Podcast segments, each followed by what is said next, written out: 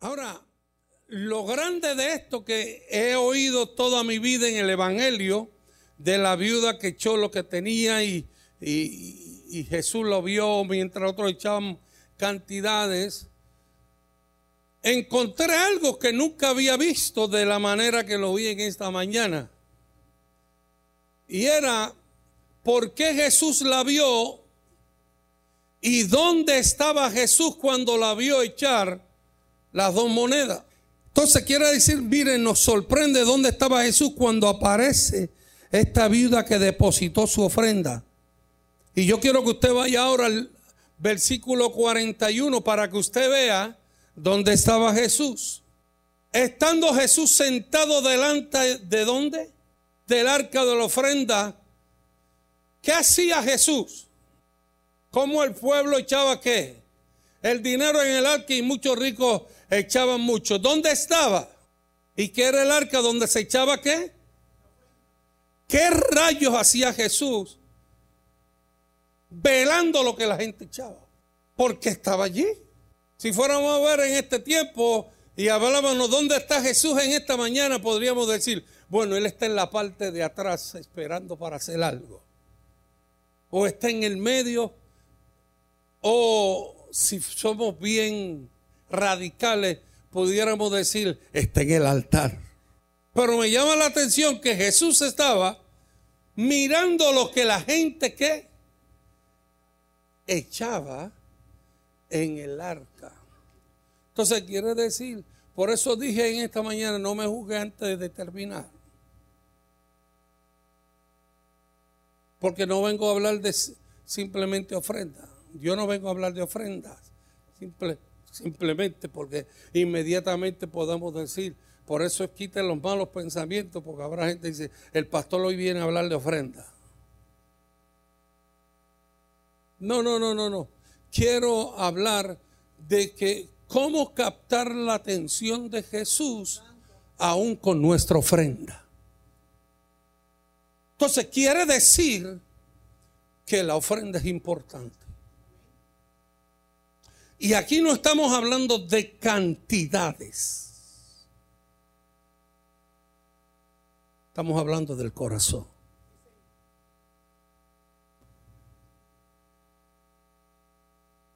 Y si fuéramos a enseñar un poquito en esta mañana, que tendríamos que decir,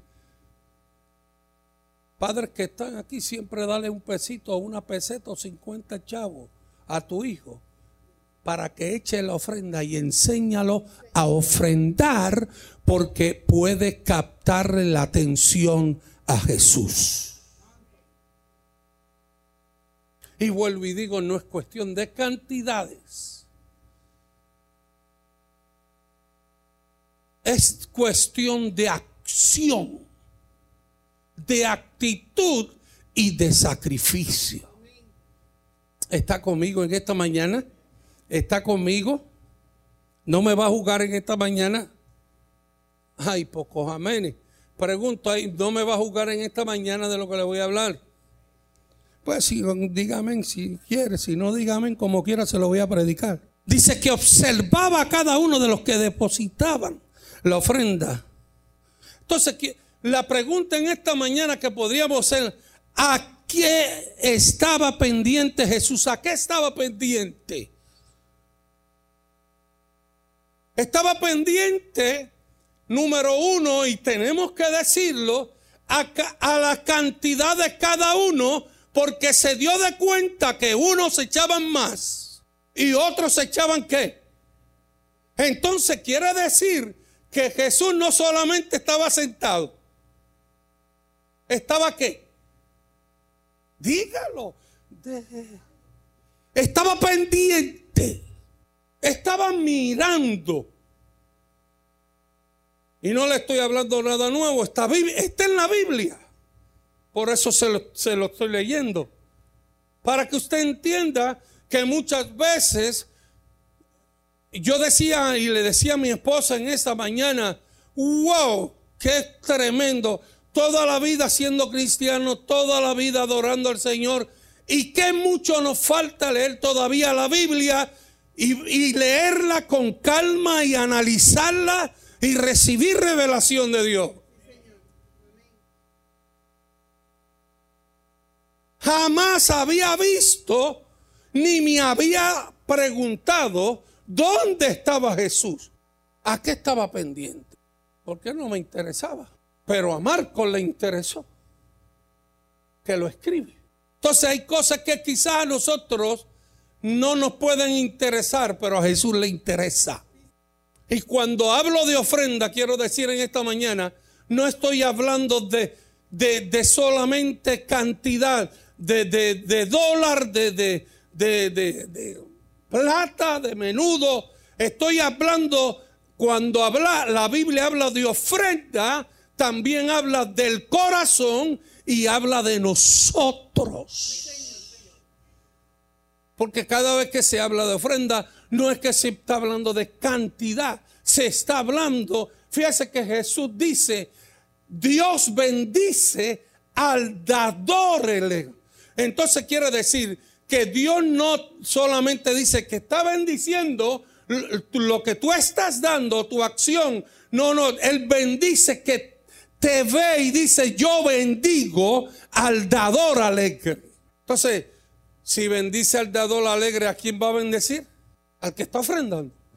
No está bendiciendo qué? Lo monetario. Esa es la palabra que estaba buscando. Gracias, Jonathan. Está bendiciendo el sacrificio del que lo hace. Entonces quiere decir que eso es importante para Dios. Amén. Amén. Entonces, no miró solamente lo exterior, sino que escudriñó los corazones de, que de los que ofrendaban. Wow. Quiere decir que estaba allí de frente cada persona que venía a traer su ofrenda. Dios escudriñaba su corazón. Dios sabe cuando tú ofrendas.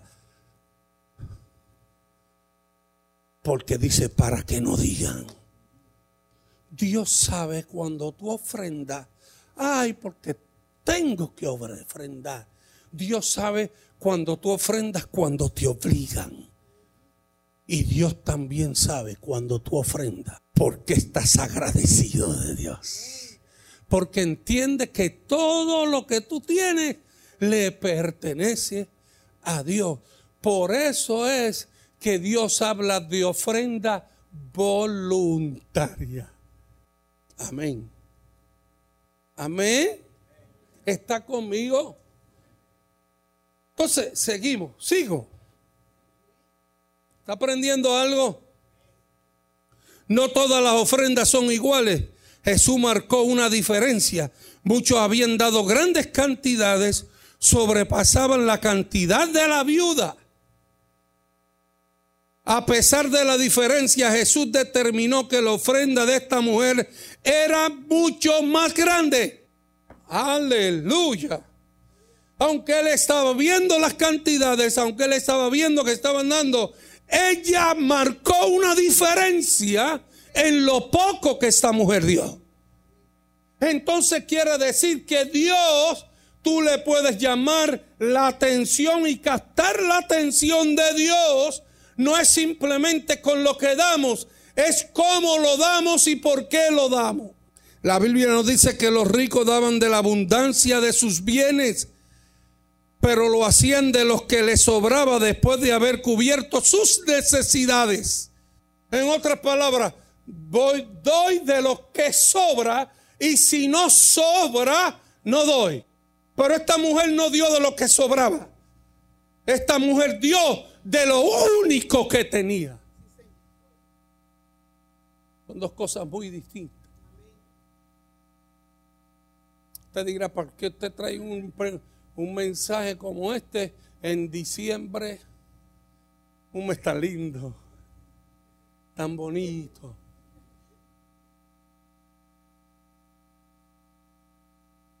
Es que necesitamos comprender muchas cosas. Para llamar la, atención de Jesús. Amén. Entonces, es bueno entender, aleluya, que Dios nos mira. Amén. En cambio, la viuda presentó otra clase de ofrenda. Presentó una ofrenda de sacrificio, no algo de lo que le sobraba. Yo quiero que usted mire para que usted vea que lo que estoy hablando está en la Biblia. Marcos 12:44 que nos dice Marcos, porque todos han echado de lo que les Dígalo conmigo. Porque todos han echado de lo que les sobra, pero esta, su pobreza echó todo lo que tenía, todo su sustento. Ahora, es que cuando yo analizo y veo esto, la, la Biblia desde el Génesis al Apocalipsis no se equivoca.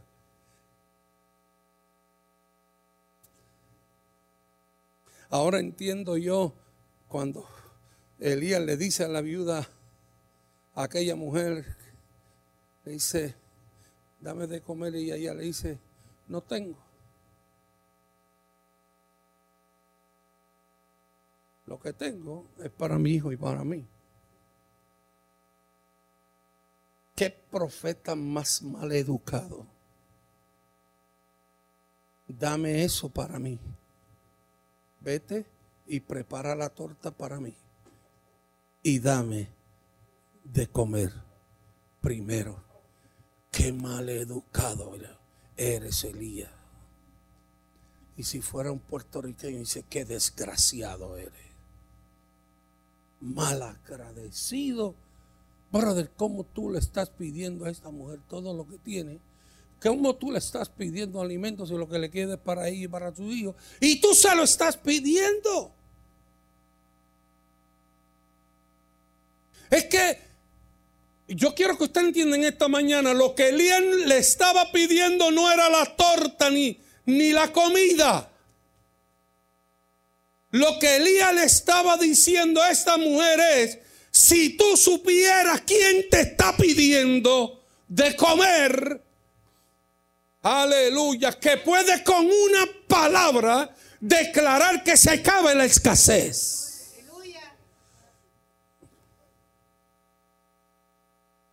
Por eso es que le dice, dámela y verás que cuando tú me la des, nunca más va a haber escasez en tu casa.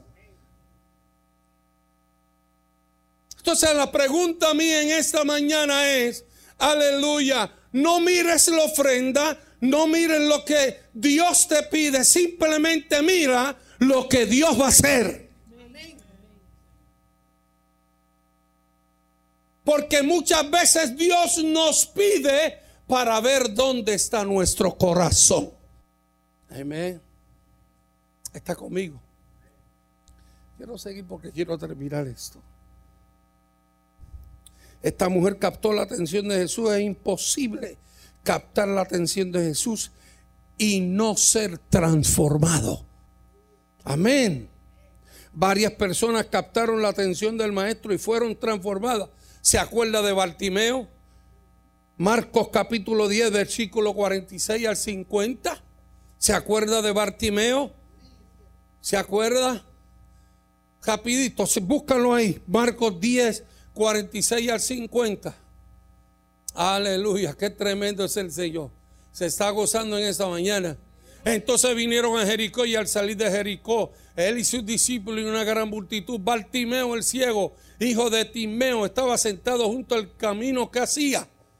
¿Qué hacía? ¿Qué mendigar? Pedir limosna. Estaba pidiendo. Versículo 47. Y oyendo que era Jesús Nazareno, comenzó a dar voces y a decir, Jesús, hijo de David, ten misericordia de mí. ¿Qué estaba tratando de hacer Bartimeo? Llamando la atención, captando que Jesús, captarle la atención a Jesús. Versículo 48 que dice, y muchos le reprendían para que callase, pero él clamaba mucho más, hijo de David, ten misericordia de mí. ¿Qué le decía a la gente? Cállate. Yo quiero cambiar el cállate para cambiar tu mente y tu pensamiento negativo que muchas veces te está robando el llamarle la atención a Jesús. Porque cuando tú batallas, cuando Dios te pide algo y tú batallas, tú estás permitiendo que ese pensamiento negativo no le capte la atención a Jesús. ¿Qué habilidad yo tengo de quitar el gozo después que cantaron ustedes y adoraron al Señor y fue tremendo en esta mañana? Aleluya. Pero ¿sabes qué? No te estoy quitando el gozo. Te estoy dando algo poderoso en esta mañana que puedes cambiar tu forma de ser que puedes cambiar la escasez de tu casa, que puedes cambiar la escasez de tu vida, que puedes transformarte de tal manera que tú puedes ver el mayor milagro que tú hayas visto en tu vida. ¿Qué dice Bartimeo? En el versículo 49 hasta el 50, ¿qué dice? Entonces Jesús detenía, ¿qué, qué, qué hizo Bartimeo? ¿Qué logró Bartimeo? Se detuvo, mandó a llamar y llamaron al ciego diciéndole, ten confianza, levántate porque te está llamando. Has captado la atención de Jesús. Oh my God.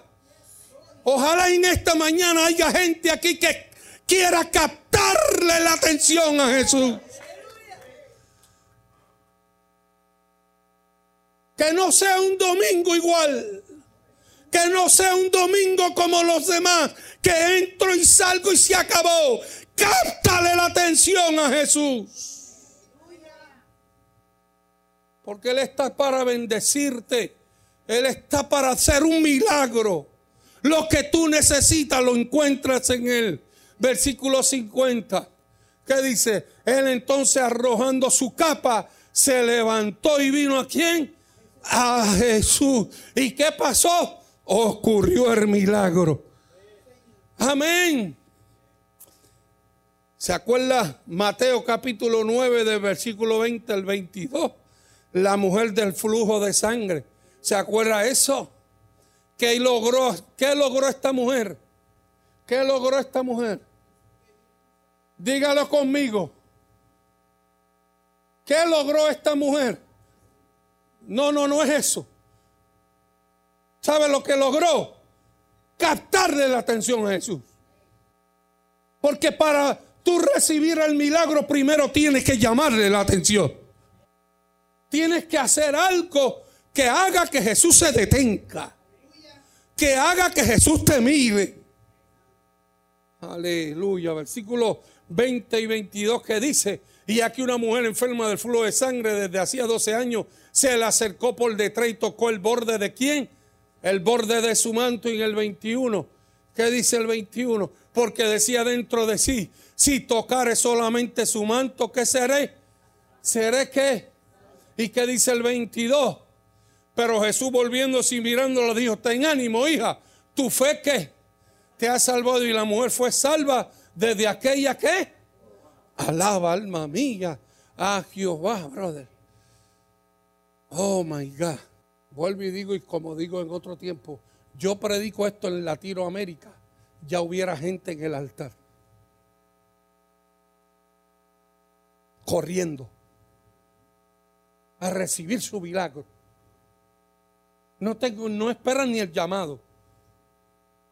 Salen corriendo. Aquí estoy Jesús. Atiéndeme, atiéndeme. Amén. Amén. Brother. Mira al que está a tu lado y dile, cáptale la atención a Jesús. Dile, dile al que está a tu lado, cada vez que echas tu ofrenda, Él te está mirando, te está velando, te está mirando. Alaba lo que Él vive. Amén. Amén. ¿Se acuerda del paralítico de Bethesda? Juan capítulo 5, versículo 5 al 8. ¿Se acuerda de eso? Que había un, un hombre que hacía 38 años que estaba enfermo. ¿Cuánto? ¿Qué pasó el versículo 6? Cuando Jesús lo vio acostado y supo que llevaba ya mucho tiempo, así le dijo, ¿quieres ser sano? El versículo 7, ¿qué dice? Señor le respondió el enfermo, no tengo quien me mete en el estanque cuando se agite el agua y entre tanto que yo voy, otro desciende antes que yo. Y el versículo 8, Jesús le dijo, levántate, toma tu lecho y anda, porque tú me has llamado la atención. Cuando yo caminaba, te vi postrado, te vi ahí acostado y ves que todo el mundo te pasaba por encima, pero se acabó el tiempo. Llegó el momento que hoy yo te digo, levántate, levántate. Aleluya. Marcos 9, 23 al 25. ¿Se acuerda de la hija de Jairo? ¿Se acuerda que yo prediqué aquí? ¿Se acuerda? Que le cambiaron el rumbo a Jesús. Alaba alma mía, Jesús. ¿Verdad que sí? Jesús le dijo, si puedes creer, al que cree todo es posible. ¿Y qué dice el 24? E inmediatamente el padre del muchacho clamó y dijo, creo, ayuda mi incredulidad. Mi incredulidad. Versículo 25. ¿Qué dice? Y cuando Jesús vio que la multitud se golpeaba, reprendió el espíritu inmundo, diciendo espíritu mudo, sordo, yo te mando sal de él y no entres qué. Amén. Amén. Y eso, y eso ocurrió cuando? Cuando iba rumbo a dónde? a lo de la hija de Jairo. Dios es poderoso. Dile al que está a tu lado, cámbiale, cámbiale, cámbiale la ruta a Cristo hoy. Cámbiale, cámbiale la ruta. Amén. Y mire lo que dice Marcos capítulo 7, versículo 26 al 29. La mujer era griega. 7, 26 al 29. La mujer era griega y se sirofenicia de nación y le rogaba que echase fuera su hijo al demonio. Pero Jesús le dijo, deja primero que se sacien los hijos, porque no está bien tomar el pan de los hijos y echarlo a, ¿a quién? ¿A quién? ¿Qué dice el 28? Respondiendo ella y le dijo, sí señor, pero aún los perrillos debajo de la mesa comen de las migajas de los hijos. ¡Ay! ¿Le llamaría la atención a Jesús eso? Esta es la, esta es la única que me, ha, que me ha respondido así. ¿Quién es esta? Aleluya. Amén. ¿Qué dice el 20? Ese, entonces Jesús le dijo, por esta palabra ve, el demonio ha salido de quién? De tu hija. Entonces, eh, usted puede captarle la atención a Jesús. Amén. Mire lo que sucede en Marcos 2.1. Dice, entró, entró Jesús otra vez en Capernaum después de algunos días y se oyó que estaba donde? En, casa. ¿En casa de quién? En su casa. Eso mismo. ¿Dónde estaba? En su casa. Por eso es que usted tiene que analizar el versículo que dice, la zorra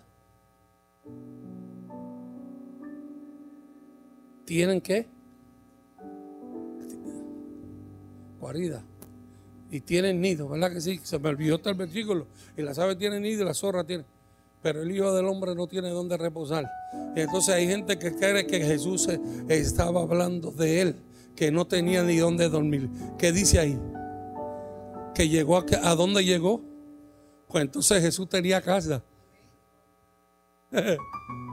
Alaba lo que él vive. Lo que Jesús estaba diciendo es, las zorras tienen cuevas y los, ha vendido donde ellos depositar y todo eso. Jesús lo que estaba buscando era mente donde depositar sus pensamientos, su palabra, sus pensamientos. Amén.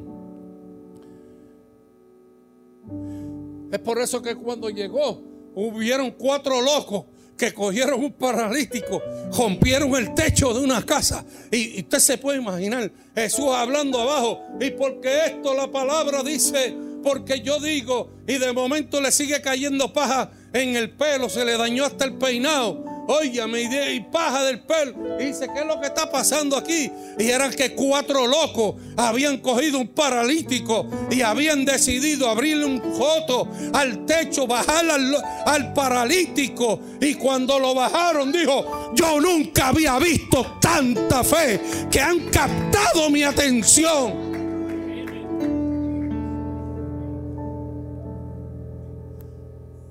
Voy a decir algo que a lo mejor usted no lo va a decir al que está a su lado, pero yo se lo voy a decir a alguien. Dile al que está a tu lado, tienes que estar loco.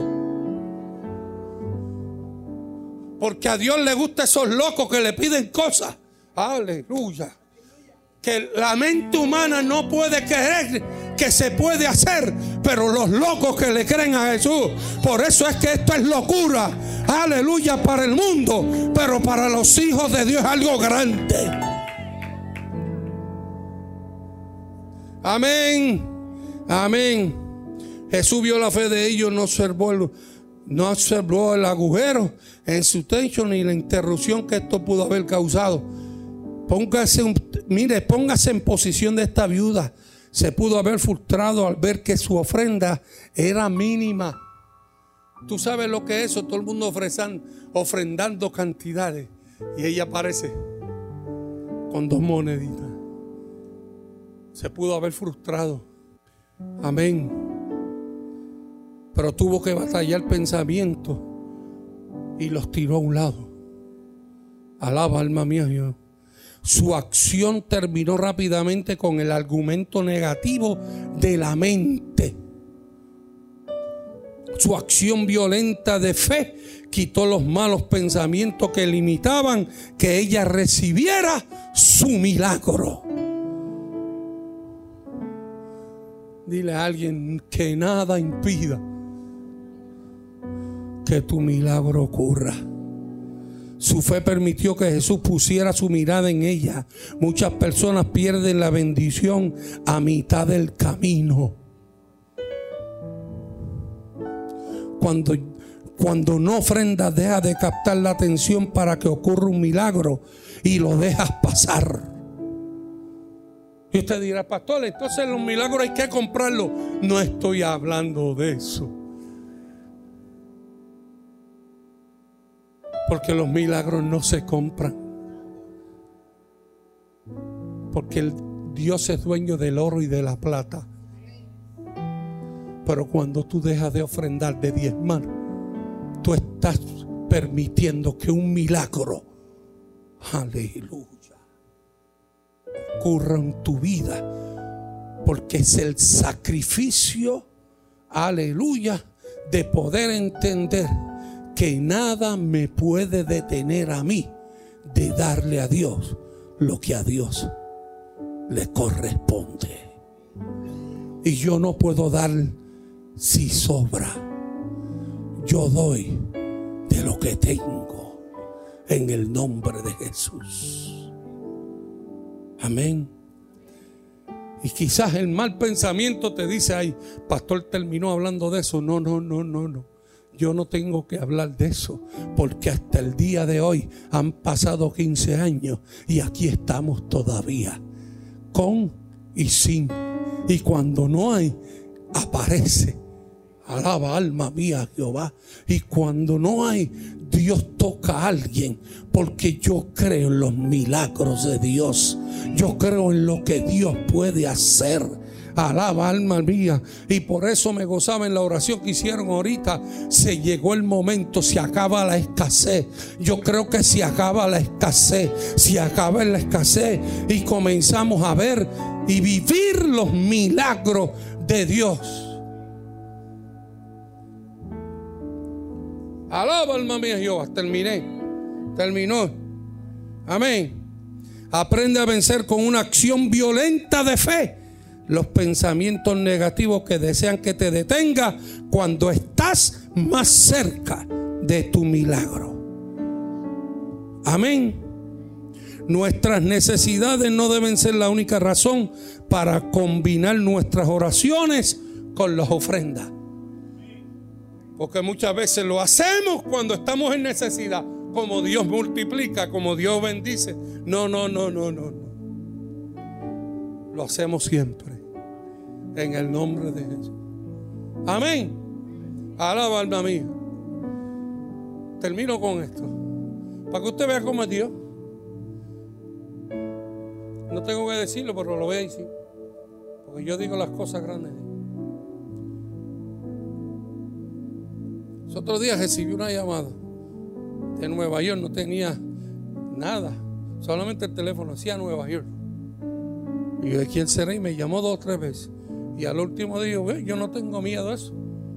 Cogí el teléfono y llame. ¿Qué puede pasar? Si speak English, pues speak English. Si en español, pues mejor para mí me habla esta persona y me dice, eh, sí, es que tengo una llamada yo de este teléfono, no sé quién. Ah, usted es el pastor Nixon Cruz, señor Nixon Cruz. Y yo le dije, sí, soy el señor Nixon Cruz. ¿En qué puedo servirle? ¿En qué puedo ayudarlo? Me dice, ese que, y yo le digo, ¿usted es pastor? Le dije, no, no, no soy pastor. Me dice, eh, usted podrá venir el 31 de diciembre y estar en West Palm Beach, Florida. Ahí yo dije, espérate que este no, no sea un loco esto. Y yo le dije, ¿usted es pastor? No, no soy pastor. Lo que sucede es que mi familia se reúne, tiene una actividad y yo quiero que usted venga a cantarle y hablarle. Sí, pero perdóneme que le pregunte, que no lo conozco, no sé quién es. Ah, pues mire, le voy a decir quién soy. Yo soy fulano de tal, pam, tengo tantos hijos, nos reunimos en los 31 de diciembre, hacemos una actividad y todo eso. Pues, pues me dijo, mis hijos viven muy bien, están, tienen unos trabajos, una es Rialto, bueno, 20 cosas. Yo soy hombre de negocio.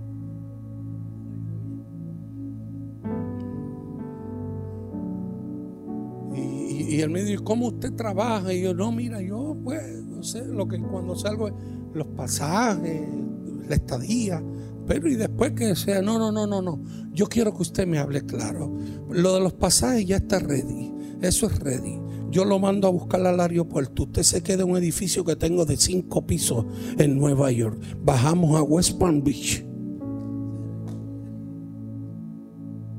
Y pídame lo que usted me tiene que pedir no tenga miedo en pedir, porque lo que usted me pida yo se lo voy a dar. Y yo le dije, mira, déjame chequear, porque eh, esto es de momento, el 31 de diciembre, esto es un golpe fuerte. Que llamarlo, pero no voy a poder ir. Y, me dijo, pues si no es este año, será el año que viene. O yo hago unas actividades y usted, yo quiero que usted venga, yo quiero estar con usted, yo quiero conocerlo. Y Dios me ha bendecido tanto que yo quiero bendecirle a usted.